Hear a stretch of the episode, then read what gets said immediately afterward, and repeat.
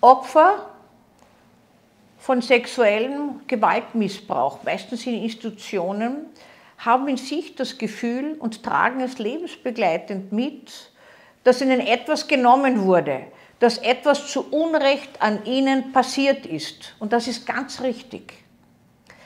Das Schwierige dabei ist, dass diese Menschen im Leben oftmals nicht Fuß fassen können und dieses Gefühl beibehalten, dass sie entschädigt werden müssen, was ganz selbstverständlich ist, die gehören auch entschädigt. Aber leider diese seelischen Wunden, die geschlagen wurden, die sind nicht zu entschädigen. Das heißt, es ist nie genug. Man hat immer das Gefühl, dass man mehr noch möchte, dass man mehr, dass einem mehr zustehen sollte und dass man wieder, wie damals, missverstanden wird, wenn man irgendwo einen Anspruch äh, an eine Institution stellt.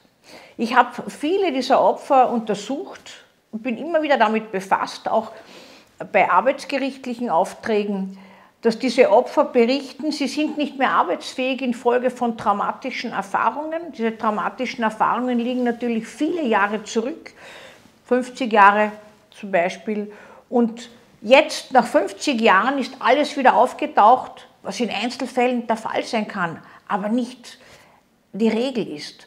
Und jetzt wollen sie entschädigt werden und wenn man dem nicht so nachgibt, dann kommt eine ganze Latte von Befunden und eine ganze Latte von Vorwürfen an einen selbst, was man hier alles äh, missachtet hätte, damit man das Leiden des Opfers äh, vertuscht, weiter vertuscht, wie es damals vertuscht wurde.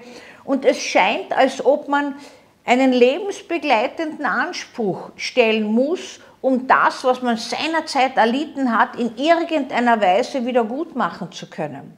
Man muss leider offen sagen, dass diese früh geschlagenen Gewalt- und sexuellen Übergriffswunden in Kinder und Jugendliche nicht wieder gut zu machen sind. Sie sind nur minderbar. Diese Wunden bleiben. Und auch der Vorwurf bleibt, hier Unrecht bekommen zu haben.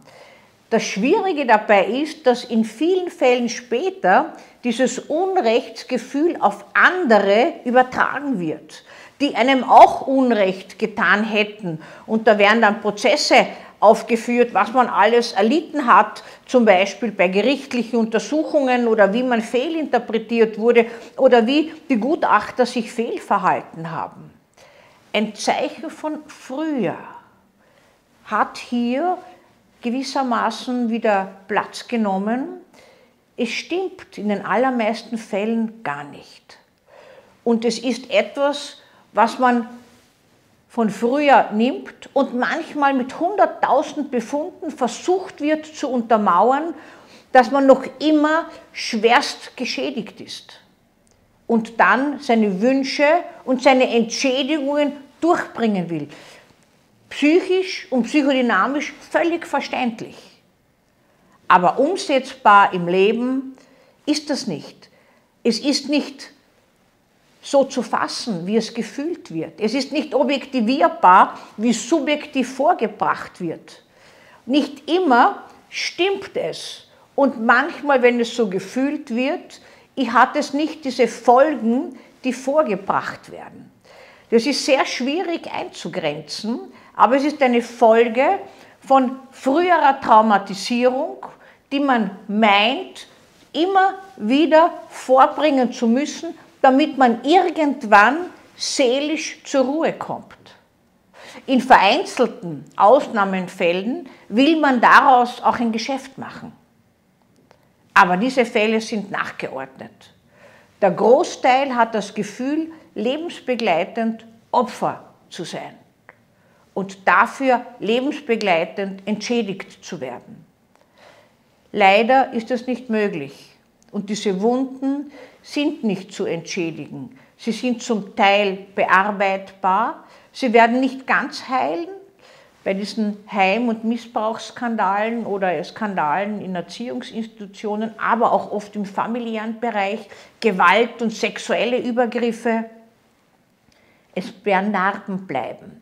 Aber die Kraft könnte man daraus ziehen, dass man Erfahrungen gesammelt hat, die man überlebt hat und die einem Kraft für Neues gibt.